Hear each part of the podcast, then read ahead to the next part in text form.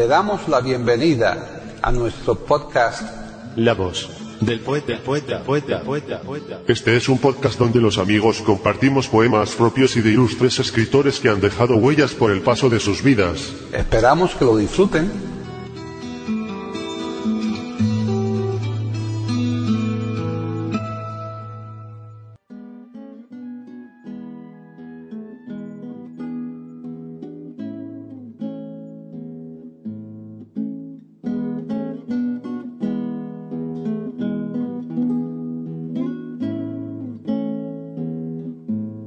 Presentamos a Manuel Bernal declamando poemas de varios autores.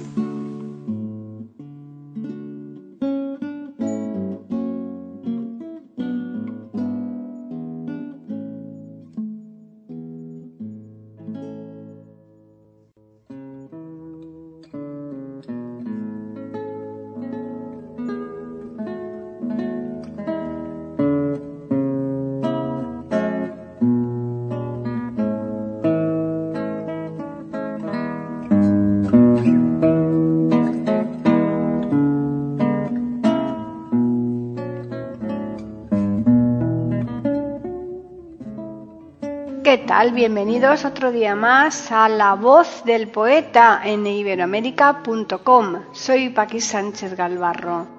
Pues ya estamos otra vez con Manuel Bernal en la que va a ser su duodécima aparición y la verdad es que ya empezamos a verle el final a esta larga serie que hemos dedicado a este locutor mexicano que contó en su momento con el reconocimiento explícito de ser el mejor declamador de poesía de toda Hispanoamérica.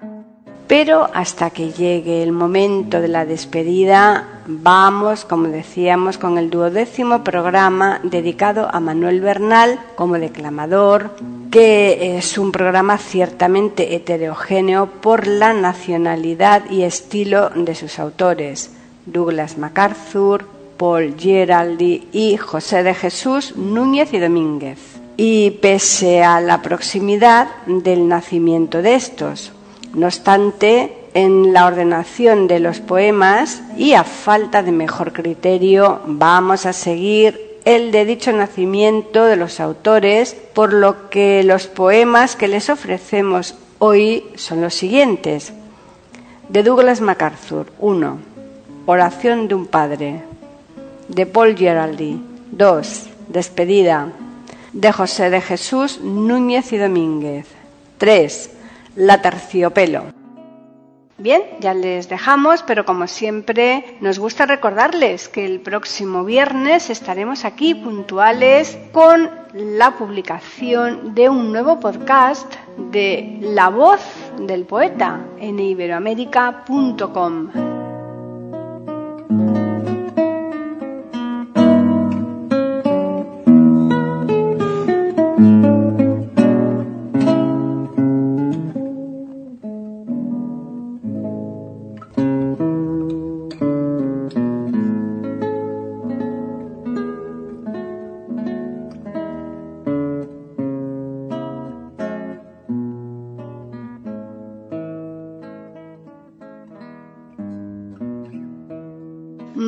Carlos Mejía nació en Almoloya de Juárez, Estado de México, en 1901. Con el tiempo figuraría como parte del elenco artístico de la MEW conocida como la voz de la América Latina y gracias a sus declamaciones recibió en Venezuela el diploma y la medalla para reconocerlo como el más grande declamador de América. Estuvo convencido de que en la radio la voz es imagen. Paseó su calidad por varios países de América. Más de uno habrá derramado alguna lágrima al escuchar el brindis del bohemio, ¿Por qué me quité del vicio? o La chacha Micaela. Manuel Bernal fue el más brillante locutor de la radiodifusión mexicana, afirma el diccionario Porrúa. Por ello, sin duda, cuando su cuerpo fue enterrado en 1975 en la Rotonda de los Hombres Ilustres del Estado mexicano, el bate Ricardo López Méndez expresó con voz dolida Llegas a este recinto por tu propio derecho que te dieron el arte y la bondad. Campesino de estrellas, hiciste del barbecho semilleros de canto para la eternidad. Reíste con los niños, lloraste con los hombres. Tu voz tan fina como el llanto fue verso y fue canto. Tu corazón mazorca de títulos y nombres y tu vida velamen del azul del mar.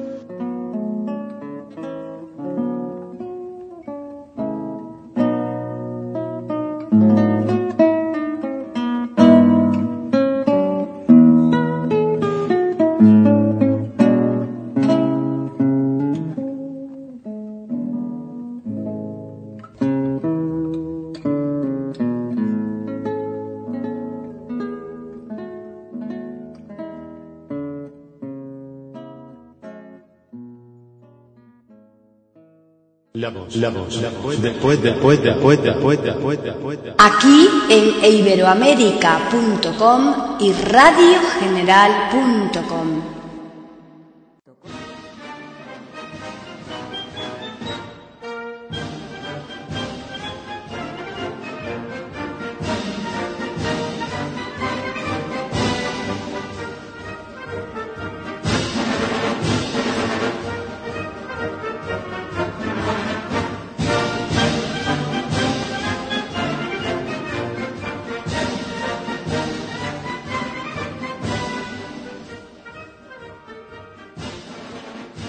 MacArthur nace el 26 de enero de 1880 en Little Rock, Arkansas, y fallece el 5 de abril de 1964 en Washington. Ocupación, miembro de Remington Arms y escritor. Sin embargo, dada la magnitud de su obra en la carrera militar, deja en un segundo plano el aspecto como escritor se le asigna la autoría del poema Oración de un padre. Su hijo, que continúa con la vena artística del padre, se cambia el nombre para poder pasar desapercibido afincándose en Nueva York. Fue el militar más galardonado tanto dentro como fuera de su país, él mismo se encargaba de escribir los discursos que dirigía a sus tropas como aquellos que iban encaminados a los ciudadanos. MacArthur deseaba ser recordado por los suyos por algo más que ser un soldado. Dejó escrito esto.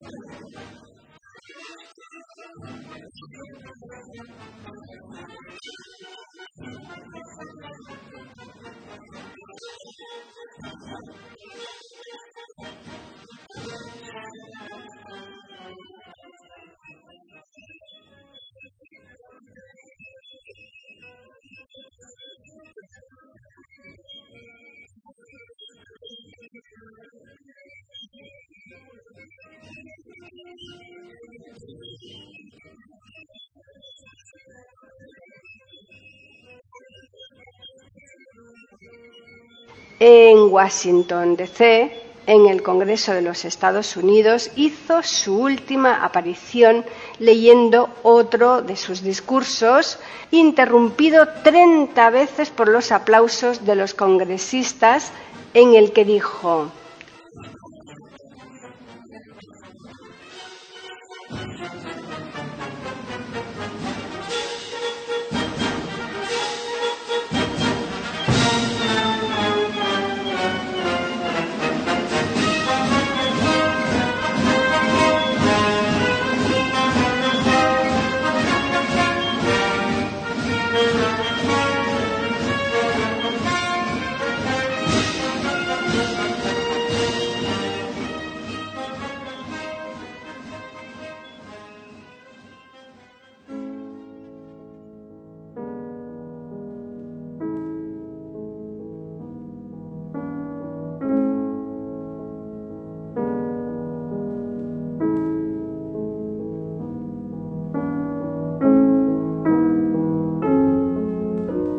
Oración de un padre. Dame, oh Señor, un hijo que sea lo bastante fuerte para saber cuándo es débil y lo bastante valeroso para enfrentarse consigo mismo cuando sienta miedo. Un hijo que sea orgulloso e inflexible en la derrota honrada y humilde y magnánimo en la victoria. Dame un hijo que nunca doble la espalda cuando debe erguir el pecho. Un hijo que sepa conocerte a ti y conocerse a sí mismo, que es la piedra fundamental de todo conocimiento. Condúcelo, te lo ruego, no por el camino cómodo y fácil, sino por el camino áspero, aguijoneado por las dificultades y los retos. Allí déjale aprender a sostenerse firme en la tempestad y a sentir comprensión por los que fallan. Dame un hijo cuyo corazón sea claro, cuyos ideales sean altos, un hijo que se domine a sí mismo antes que pretenda dominar a los demás, un hijo que aprenda a reír, pero que también sepa llorar, un hijo que avance hacia el futuro, pero que nunca olvide el pasado. Y después que le hayas dado todo esto, agrégale, te lo suplico, suficiente sentido del buen humor, de modo que pueda ser siempre serio, pero que no se tome a sí mismo demasiado en serio. Dale humildad para que pueda reconocer siempre la sencillez de la verdadera sabiduría, la mansedumbre de la verdadera fuerza. Entonces yo, su padre, me atreveré a murmurar, no he vivido en vano.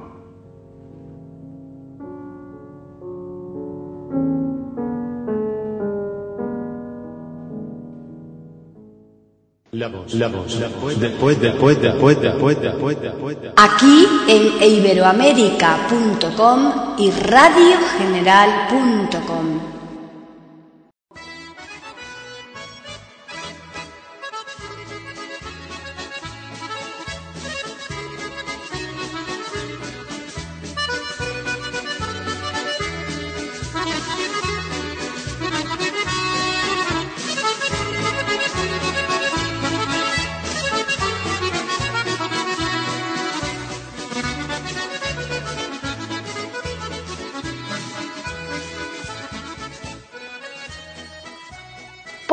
Paul Giraldi nace en París el 6 de marzo de 1885 y fallece el 10 de marzo de 1983 en Neuilly-sur-Seine, Francia. Nacionalidad francesa, ocupación dramaturgo y poeta. Su verdadero nombre era Paul Lefebvre.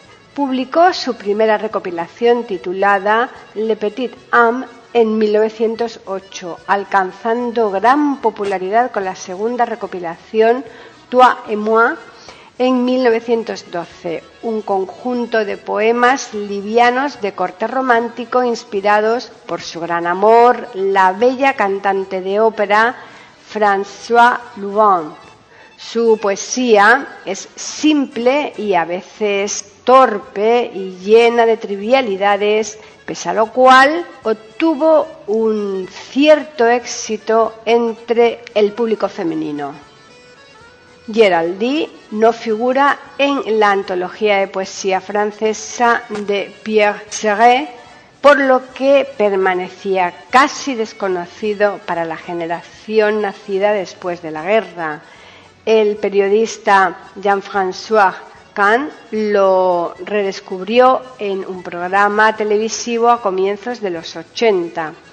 En cuanto a su obra poética está Vous et moi, 1960, Toi et moi, 1912 y Le Petit Homme, 1908.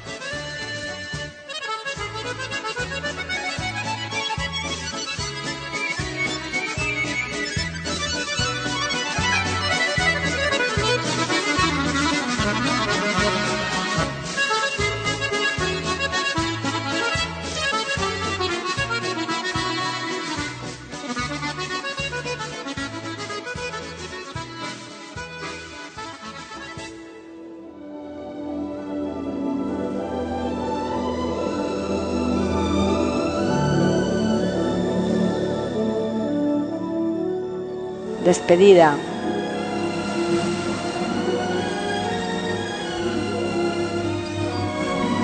Aunque entonces, adiós. ¿No olvidas nada? Bueno, vete. Podemos despedirnos. Ya no tenemos nada que decirnos. Te dejo. Puedes irte. Aunque no, espera. Espera todavía que pare de llover. Espera un rato. Y sobre todo, ve bien abrigada, pues ya sabes el frío que hace allá afuera. Un abrigo de invierno es lo que habría que ponerte. De modo que te he devuelto todo. No tengo nada tuyo. Has tomado tus cartas, tu retrato. Y bien, mírame ahora, amiga mía, puesto que en fin ya va uno a despedirse. Vaya. No hay que afligirse, vamos. No hay que llorar, qué tontería. ¿Y qué esfuerzo tan grande necesitan hacer nuestras cabezas para poder imaginar y vernos otra vez los amantes aquellos, tan rendidos y tan tiernos que habíamos sido antes? Nos habíamos las vidas entregado para siempre, uno al otro, enteramente. Y he aquí que ahora nos las devolvemos, y tú vas a dejarme y yo voy a dejarte, y pronto partiremos cada quien con su nombre, por su lado, recomenzar, vagar, vivir en otra parte. Por supuesto, al principio sufriremos, pero luego vendrá piadoso olvido único amigo fiel que nos perdona, y habrá otra vez en que tú y yo tornaremos a ser como hemos sido entre todas las otras, dos personas. Así es que vas a entrar a mi pasado y he de verte en la calle desde lejos sin cruzar para hablarte a la otra acera y nos alejaremos distraídos y pasarás ligera con trajes para mí desconocidos. Y estaremos sin vernos largos meses y olvidaré el sabor de tus caricias. Y mis amigos te darán noticias de aquel amigo tuyo. Y yo a mi vez con ansia reprimida por mal fingido orgullo preguntaré por la que fue mi estrella. Y al referirme a ti que eras mi vida a ti que eras mi fuerza y mi dulzura diré, ¿cómo va aquella? Nuestro gran corazón, qué pequeño era. Nuestros muchos propósitos, qué pocos. Y sin embargo, estábamos tan locos al principio, en aquella primavera. ¿Te acuerdas? La apoteosis, el encanto. Nos amábamos tanto. Y esto era aquel amor. ¿Quién lo creyera? De modo que nosotros, aún nosotros, cuando de amor hablamos, somos como los otros. He aquí el valor que damos a la frase de amor que nos conmueve. Qué desgracia, Dios mío, que seamos lo mismo que son todos. Como llueve, tú no puedes salir así lloviendo Vamos, quédate, mira, te lo ruego.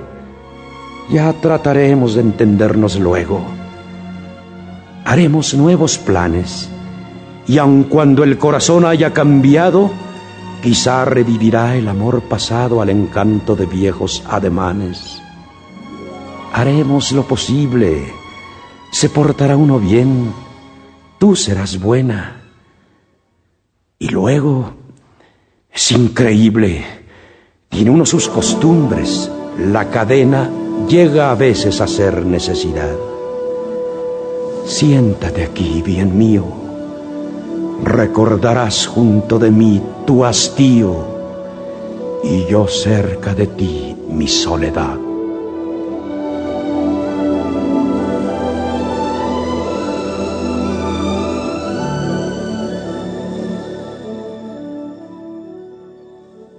La voz, la voz, la voz, después, después, después, después, después, después, Aquí en iberoamérica.com y radiogeneral.com.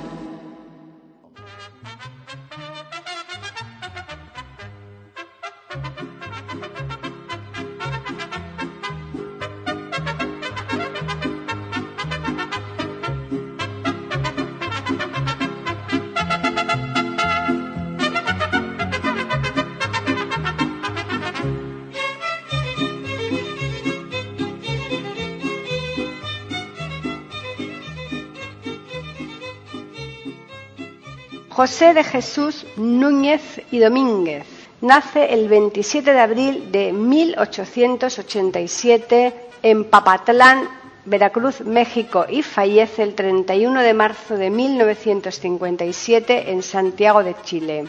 Nacionalidad mexicana. Ocupación periodista, poeta, diplomático, político y escritor. Miembro de la Academia Mexicana de la Lengua, de la Academia Mexicana de la Historia. Su producción poética fue de tendencia neorromántica, mientras que su producción en prosa se centró en historia y ensayo. Fundó las revistas La Semana y El Mercurio Ilustrado. Fue director de la revista de revistas durante 20 años. Colaboró con Rafael Alducin siendo miembro fundador del periódico Excelsior, llegando a ser director del mismo, así como del Universal. Director del Museo Nacional de Arqueología, Historia y Etnología. Entre su obra se encuentra Rebozo, 1917. Los Poetas Jóvenes de México, 1918. Música suave, 1921. El inútil dolor, 1923. Martí en México, 1933. Espuma de mar, 1935. Poesías selectas, 1935. Cartas sin sobre y postdata de sonetos, 1957.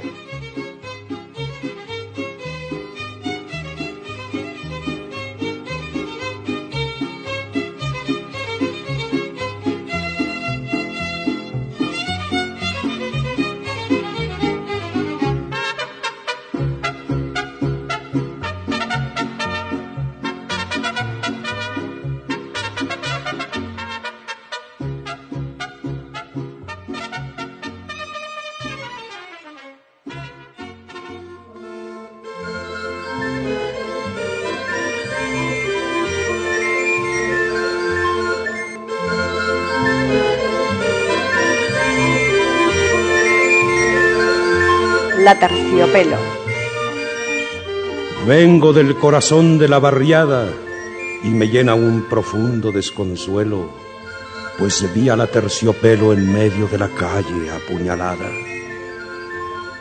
Ah, qué triste mirada la de sus ojos de color de cielo. En sus espesas trenzas de obsidiana, de la sangre los hilos carmesíes brillaban a la luz de la mañana como sartas purpúreas de rubíes y cual vívidas colas de tornasolados pavos reales, surgiendo entre un incendio de amapolas, las puntas de un rebozo de bolita bajaban a los hombros sensuales de aquella flor marchita en la miseria de los arrabales. Mientras un oficial de policía apuntaba febril las generales y una vieja alogoya balbucía enjugándose el llanto, Ay, tan preciosa que era mi María, y la quisimos tanto, tanto, tanto.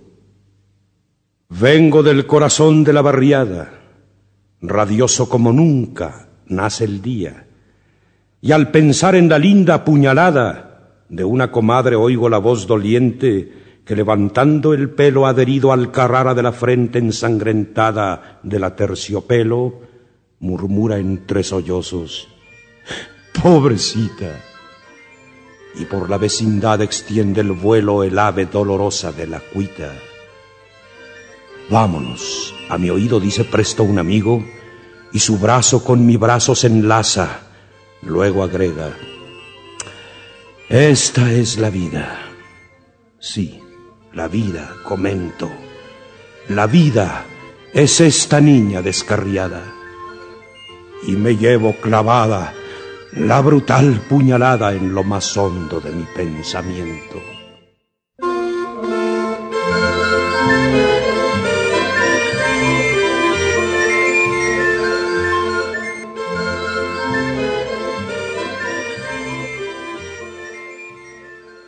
La voz del poeta. La voz del poeta.